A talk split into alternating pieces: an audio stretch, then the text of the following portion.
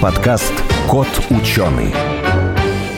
Настало время подвести итоги года физики. Год выдался интересным по всем фронтам и фундаментальными открытиями, и техническими достижениями. Среди важного в 2022 году потрясающие достижения в ядерных и термоядерных технологиях. Это основа энергетики будущего. Квантовая связь и новые вычислительные мощности на квантовых компьютерах. Фундаментальная физика на установках класса Мегасайенс. Поговорим об этих фантастических вещах, которые уже реализуются на передовой физике в подкасте «Код ученый». Сухие цифры, графики и датчики, законы и формулы – скучно. Нужна ли наука в нашем обществе потребления и ярких рекламных слоганов?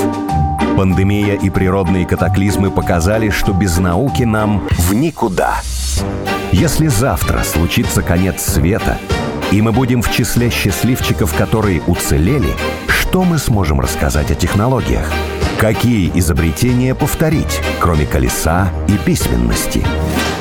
Это подкаст «Кот ученый», где мы попытаемся понять, что происходит в окружающем мире и постичь суть явлений. Сегодня в нашей студии Владимир Жакетов, кандидат физико-математических наук, научный сотрудник сектора нейтронной оптики лаборатории нейтронной физики Объединенного института ядерных исследований. И я Елена Глещинская. И обсуждать мы сегодня будем итоги года э, в физике. Очень интересный был год, насыщенный, есть о чем поговорить. Здравствуйте, Владимир. Здравствуйте, Елена. Вот недавно, совершенно недавно, в этом году в атомной энергетике произошло действительно такое событие мирового класса, которое некоторые сравнивают даже с созданием вечного двигателя, а именно это четвертый энергоблок на Белоярской атомной станции был запущен с реактором на быстрых нейтронах, и он был полностью переведен на новое топливо, и, как говорят, вот этот замкнутый цикл обеспечивает восстановление топлива, и это вот действительно практически получился безотходный процесс, вечный двигатель, можно так сказать? Ну, в некотором смысле, да, безусловно. То есть, конечно же, событие большое в сфере ядерной физики, ядерных технологий. То есть, если такой краткий ликбез проводить,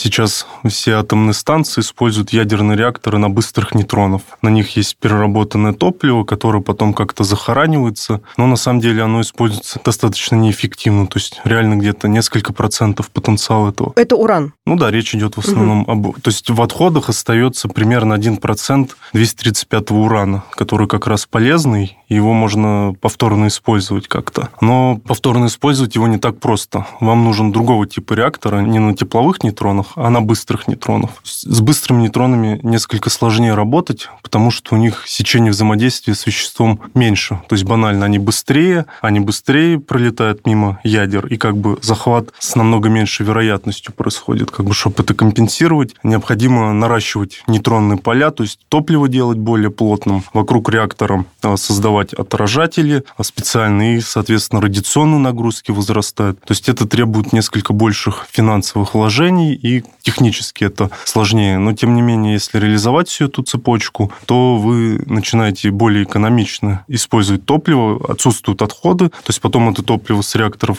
на быстрых нейтронах можно повторно использовать на реакторах на тепловых нейтронах. На самом деле есть некий запрет на вечный двигатель, как минимум из, ну, да. исходя из второго закона термодинамики. То есть на самом деле вот это топливо, скажем, с тепловых реакторов, его надо взять, ну и немножечко, так скажем, доработать. Плутоний, 239 изотоп плутония немножко добавить, потому что он используется как катализатор, насколько я знаю, в реакторах. Раньше как происходил процесс? Топливо отработали, да. Надо остановить, выгрузить, загрузить новое. Сейчас же это топливо, оно, которое отрабатывается, потом обрабатывают этими же нейтронами, и получается еще один цикл проходит.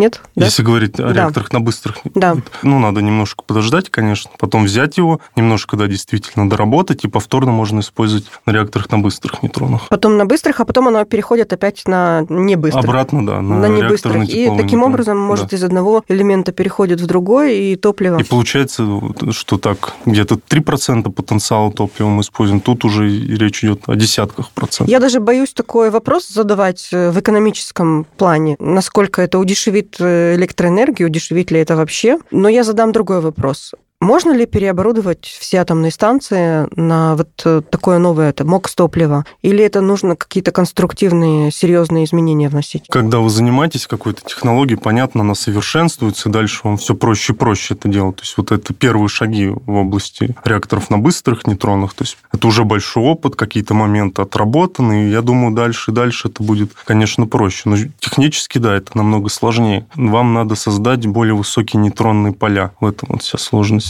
Изначально нужно перестраивать э, реактор по другому типу? Ну, Или изначально. Него? По определению реактор на быстрых нейтронах – это реактор в активной зоне от которого отсутствует замедлитель. То есть он принципиально другой, принципиально угу. другой принцип работы. Понятно. Тогда давайте еще про одну новость, э, которая была в этом году, тоже в конце года, и тоже про реактор, и тоже похоже про э, вечный двигатель, а может быть и не вечный, про термоядерный синтез. А именно 13 декабря энергетическое агентство США заявило о том, что впервые получили в термоядерном синтезе в реакторе получили больше энергии, чем затратили. И даже сказали, что этот день угу. войдет в учебники истории. Да. Действительно ли вот это такой большой прорыв, потому что термоядерный синтез и в России, и в Китае очень активно строят и реакторы, их много, и на них всех проводятся опыты. Что здесь получилось? Ну, давайте начну тоже, опять же, с краткого такого ликбеза, потом отвечу на ваш вопрос. Угу. То есть до этого мы говорили о реакторах замкнутого цикла, и речь идет о реакции деления ядер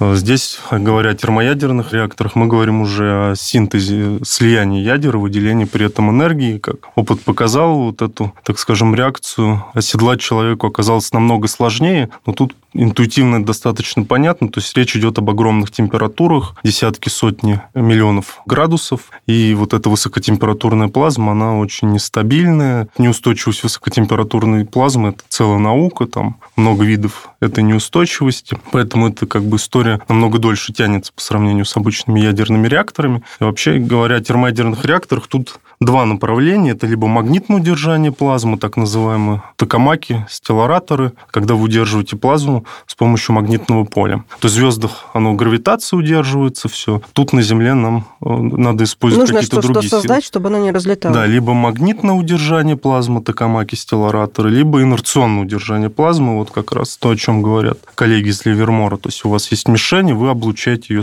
со всех сторон мощными лазерами, и магнитные поля вы тут не используете. И как бы пока что так в целом в этом сообществе ставки все идут на токамаки. И вообще стоит отметить, что родоначальники здесь как раз советские ученые, то есть это такие фамилии, как Лаврентьев, Там, Сахаров, Арцемович. Поэтому тут-то мы, в общем-то, и основные идеологи. И сейчас во Франции в Кадараше создается проект ИТЕР, и на данный момент я так периодически слежу, как там дела продвигаются, угу. и как бы работа активно идет, так скажем. А вот я как раз э, читала, что в этом году как раз новость была, что собирался совет ИТЕР в ноябре месяце, и они заявили, что есть серьезные неполадки и там повреждения, которые они не могут, э, и вряд ли он будет запущен в 2025 году, как планировалось. А как раз планировалось, что вот именно на ИТЕРе будет э, энергии получать больше, чем затрачивать. Да, я так понимаю? Понимаю, что там как раз и все делают к этому, ну да, подводят к этому, к этому результату. Именно там, да, и хотят это Получается, что можно без вот такой большой установки, без э, такого огромного токамака сделать, как сделали в США, другим принципом, получить больше энергии. Да, ну вот тут все-таки отмечу, да, моя альма-матер специальность, это, в общем-то, термоядерный синтез. Сейчас занимаюсь немножко другим, и как бы я опытом уже научен, в этой сфере все-таки надо так Осторожно. несколько скептически, да, относиться. Подождите, скептически, я вам... Вы же знаете, видели эти на Ютубе ролики, там, где на кухне получают термоядерный Ой, синтез? Про холодный термоядерный синтез я даже не хочу говорить. Я непосредственно знаю даже людей, которые, причем такие титулованные люди, как бы в области физики плазмы, и там идет такой очень бесчестный мухлёж с КПД там и так далее. Вводятся какие-то с потолка взятые поправочные коэффициенты. В Либерморе не... Да, вот все-таки, да, если говорить про... Ну, насколько я знаю, у них даже уже была несколько лет назад тоже подобного рода новость, и результаты не воспроизвелись. Конечно, отрицать нельзя, то есть, ну, надо воспроизвести это, проверить все. Ну и неожиданно, что все-таки это получено вот с помощью лазерного термоядерного синтеза на мой взгляд, пока все ставки идут на токамаке. Ну, поживем, А лазерное это значит э, просто пушкой облучают? Да, то есть у вас есть мишенька, и вы со Мишенька всех сторон... из чего состоящая? В первом приближении это смесь, ну, водород, дейтерий с тритием. Облучают лазером, и получается... Да, то есть лазером вы создаете там вот эти огромные температуры, и как бы на какое-то время запускаете как бы реакцию синтеза. В этом же году, в 2022 состоялся и физический запуск Токамака Т-15МД в Курчатовском да. институте. Физический запуск, это не значит, что он еще работает, да? Это проверка испытаний? Ну, так, по опыту скорее, да. То есть, когда говорят о физическом запуске установки, это пока да, такие опытная работа. Ну, пока, как я могу Пока мы не можем, да, никаких таких новостей потрясаючих оттуда. Мы их ждем еще в следующем году, скорее всего. Думаю, да. Я лично пока какой-то такой информации не располагаю. Да, там новостей не было вот угу. в мае, когда запустили, угу. и теперь они работают дальше на отработкой там всяких, mm наверное, ловушек или каких-то mm детекторов, потому что больше да. не было запусков. Надо отметить, что вот такие большие научные проекты, конечно, это очень сложное дело, то есть понятное дело, что сроки могут отодвигаться, там это все понять можно. Угу. Какие еще новости мы должны обсудить с вами? Это наверняка Нобелевскую премию по физике. Да. В этом году она была дана за фундаментальные исследования, за общий вклад в квантовую да. запутанность. Да. Это не за одно какое-то открытие единично, а за долгие исследования. Что нужно было бы отметить, что сделали очень важного эти ученые, которые дают какой-то там задел на будущее? Тоже, да, давайте тут такой исторический некий ликбез сделаю. То есть от Нобелевская премия была получена за экспериментальное открытие запутанных квантовых состояний у фотонов и за открытие нарушения неравенства Белла. Ну, в целом, вот эта вся квантовая эпопея началась примерно сто лет назад. Основные гиганты тут это там Кейзерберг, Шрёдингер, Нильсбор и так далее. Как бы они пришли к выводу, да, что поведение в квантовом мире отлично от поведения материальных тел в нашем макромире, и описываются они там вероятностными законами. То есть, например, интерпретация Гейзенберга гласит, что если вы определяете импульс частицы со стопроцентной точностью, вы теряете полностью информацию о ее координате и наоборот. Другая интерпретация Шрёдингера, что все про кота, да, мы знаем, про кота. функции, да, и как бы хорошая да, демонстрация, мысленный эксперимент код Шрёдингера. Ну и дело в том, что вот эта вся физика не нравилась очень Эйнштейну. Он говорил, что Бог не играет в кости, и со своими коллегами Подольским и Розаном кстати, Борис Подольский, уроженец Таганрога, они предложили такой мысленный эксперимент. И сейчас это известно как ЭПР-парадокс. То есть вы берете, ну, в какой-то реакции рождаются две частицы, они летят в разные стороны, и вы определяете импульс одной частицы и координату второй частицы. И, в общем, у вас замыкается система, вы знаете полностью импульсы двух частиц и координаты двух частиц полностью, и как бы исчезает вот этот вероятностный характер. И Нильс Бор вообще взбунтовался против вот этого парадокса. Они публиковали эту работу привел какие-то аргументы, и даже он сам потом признавался, что они были невнятные, но все поддержали Нильса Бор и подумали, что, наверное, Эйнштейн а, не в себе. Все подумали, кроме Шрёдингера. И Шрёдингер решил, он все-таки обратил внимание на эту работу Эйнштейна и подумал, что-то в ней есть. И вот как раз он первый заговорил вот об этой квантовой запутанности. И как бы это в некоторой степени примеряет квантовую механику и вот этот ЭПР-парадокс.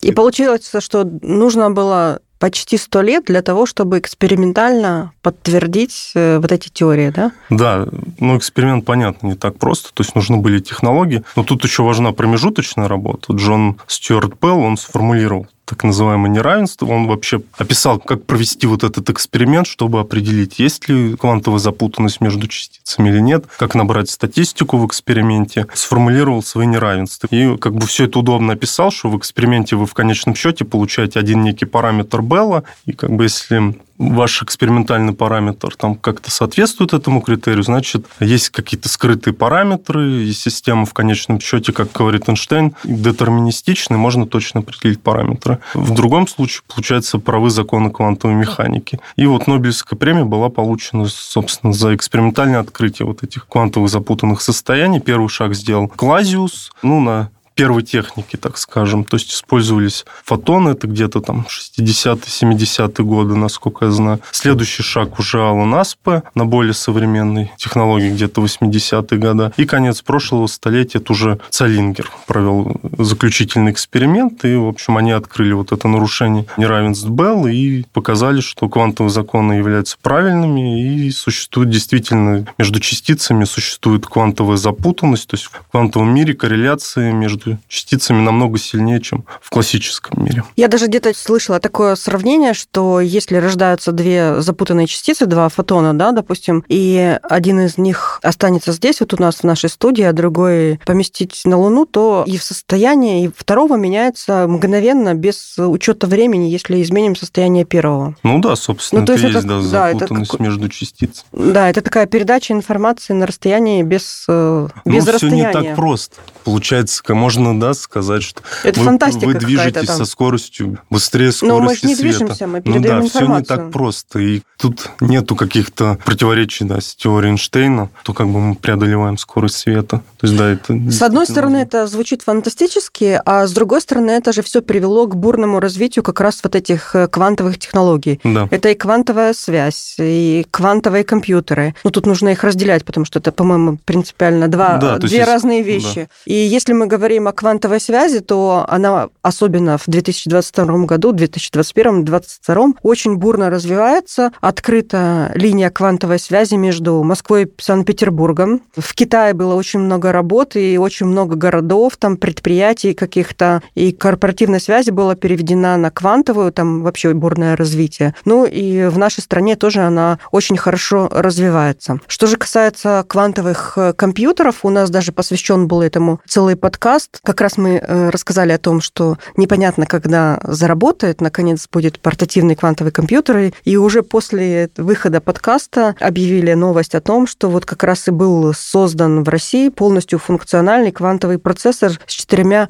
э, кубитами. Угу, да. То есть это еще один такой большой шаг вперед. Да, я знаком с этой новостью, да. То есть, во-первых, идет речь об техно квантовых технологиях на базе ионных ловушек. То есть до этого в 2014 году где-то, кажется, группа Валерия Рязанова Черноголовки объявила, что создан в России первый сверхпроводящий кубит, и как-то с тех пор говорят именно о сверхпроводимости. Сверхпроводящий ток – это все-таки такой уже микроскопический объект, но как один квантовый объект. И как бы в этом смысле с ним проще работать, чем какими-то одиночными частицами, где речь идет вот в частности в ионных ловушках. Тем не менее, была вот такая новость объявлена неожиданная. Ну, я прочитал даже комментарий представителя Российского квантового центра, что да, это несколько неожиданно, что именно на ионных ловушках все было сделано. И другой аспект, вот, система эта оказалась немного необычная. То есть в квантовых компьютерах речь идет о проблеме масштабируемости. Реально о квантовом компьютере мы можем заговорить, когда у вас будет тысяча кубитов и больше. То есть идет гонка за количеством кубитов. Вот в этой ионной ловушке на самом деле там два иона, но они говорят о четырехкубитном квантовом компьютере. Они используют другую систему масштабируемости. То есть у них каждая частица пребывает не в состоянии одновременно 0 и 1, а сразу в четырех состояниях. Честно говоря, в первый раз вот сейчас об, об такой системе масштабируемости сам узнал. Но, тем не менее, вот необычный. Получается, у вас два иона, но за четыре. Кудриты они их называют. В этом смысле необычная новость такая. В технологиях тоже идет э, различные подходы этому вопросу. И можно говорить, что сейчас идет в мире такая гонка квантовых технологий, чтобы создать вот такой первый компьютер, который действительно будет э, работать квантовый. Да, безусловно. То есть во всех развитых странах создаются квантовые центры. Россия не исключение. В Сколково действует российский квантовый центр. То есть, да, эта область очень активно развивается. Ну и в заключение предлагаю сделать такой обзор э, установок класса Science. Это то есть большие важные вещи, которые делаются в фундаментальной науке для исследований. Расскажите, пожалуйста, какие запущены, какие есть, что там нового происходит. Начну я все-таки с института, который я представляю, то есть Международная межправительственная организация Объединенный институт ядерных исследований. В состав входит 7 лабораторий, действует несколько таких больших установок. Ну, начну со своей лаборатории. Это лаборатория нейтронной нейтронной физики мы располагаем импульсным быстрым реактором ИБР-2. Он входит в топ-5 наиболее светосильных таких э, нейтронных источников. И на данный момент также идет проработка проекта нового нейтронного источника, э, импульсного Нептун, где в качестве активной зоны будет использоваться нитрит Нептуния. Планируется, это дает ряд преимуществ, и ожидается, что это будет вообще наиболее светосильная такая нейтронная установка в мире. И сейчас как бы прорабатывается проект, э, разрабатывается проект приборной базы, то есть спектрометров, которые будут, инструментов, которые будут окружать, собственно, реактор. Это установки для изучения? Диапазон исследований очень широкий, то есть это и археологические объекты, и биологические археология, То есть это для получения нейтронов, э, реактор для получения нейтронов, которыми облучают э, да. другое вещество, чтобы полностью получить подтверждение либо изучение состава вещества. Да, и да? диапазон, ну, грубо, да, в первом приближении можно так сказать, но диапазон исследований очень широкий. То есть от археологии до фундаментальной ядерной физики, физики самого нейтрона и так далее. Это если говорить о лаборатории нейтронной физики, ну, понятно, стоит сказать о флагманском мегасайенс проекте, который сейчас ведется в ОЯ. Это в лаборатории физики высоких энергий, это коллайдер а, Ника, то есть он создается на базе нуклотрона. Нуклотрон – это первое кольцо для ускорения частиц. Создается второе кольцо, сейчас там монтируются магниты, насколько я знаю. Да, тут я не профессионал. И создается детектор, а, вот, собственно, для изучения кварглионной плазмы. И как бы в проекте детектор для изучения спиновой физики. Ну и третий эксперимент, где выводится пучок и исследуются неподвижные мишени. Сейчас там эксперименты идут. У нас целый подкаст был посвящен э, Нике, и можно послушать очень интересный тоже рассказ, о каких исследованиях там будут проводиться, что она из себя представляет. Есть целый об этом рассказ. Еще один у нас тоже подкаст был посвящен нейтринному телескопу на Байкале. Что можно, какой сделать еще комментарий к этому? В этом году установили еще да, на него очень много зеркал, которые ловят. В конечном счете это фотоэлектронные умножители, то есть угу. там непростая цепочка реакций. Нейтрины взаимодействуют с протонами в ядрах, ядра излучают мион, мионы поляризуют э, молекулы воды, излучается черенковское излучение. В конечном счете вам нужны фотоэлектронные умножители, которыми вы регистрируете. И как бы, да, задача нарастить вот эти гирлянды вот этих детекторов. Сейчас, насколько я знаю, действует 10 таких вот кластеров. В каждом кластере примерно 300 вот таких фотоэлектронных умножителей, детекторов. И в этом году, сообщили коллеги, кажется, два кластера было еще добавлено. И таким образом это получит большую площадь, которая может более эффективно ловить эти нейтрино и прослеживать их э, траекторию ну, полета, да? Да, с большей Наверняка. вероятностью, да, его зафиксировать. То есть речь идет о сверхвысокоэнергетичных нейтрино, то есть это достаточно единичные события, вам нужна очень такая чувствительная система. Ну, это потрясающая, фантастическая вещь. Даже если посмотреть на фотографии в интернете, даже не знаю, с чем это сравнить, с какими-то бусы, да, подо льдом Байкала находится... Ну, с точки зрения эстетики, помимо того, с точки что зрения эстетики, это, это очень красиво. Да, это да. и красивая физика, да, я согласен, это эстетично. Да. Что мы еще упустили, что можно было бы еще рассказать? Ну, также, если продолжать про УЯИ, то, конечно, чем он прославился, это синтез сверхтяжелых элементов. То есть недавно был модернизирован ускоритель. Последний элемент, который получили 118-й агонисон. И задача дальше двигаться. Насколько я знаю от коллег, 119-й, 120-й элемент получить. Из менее тяжелых получить более новые элементы, которых еще нет в таблице Менделеева. Да, да. Да, таким образом будет э, расширена не только физика, а и химия. Интересно, что, ну, насколько я знаю, они умудряются как-то, несмотря на короткое время жизни этих изотопов, как-то даже успеть исследовать их химические свойства. Спасибо вам большое. Была очень интересная беседа. Я думаю, что мы с вами еще встретимся, поговорим и о ваших исследованиях. Я напомню, в нашей студии был Владимир Жакетов, кандидат физико-математических наук, научный сотрудник сектора нейтронной оптики, лаборатории нейтронной физики Объединенного института ядерных исследований. Спасибо вам. Да, спасибо вам большое, Елена. Кот ученый.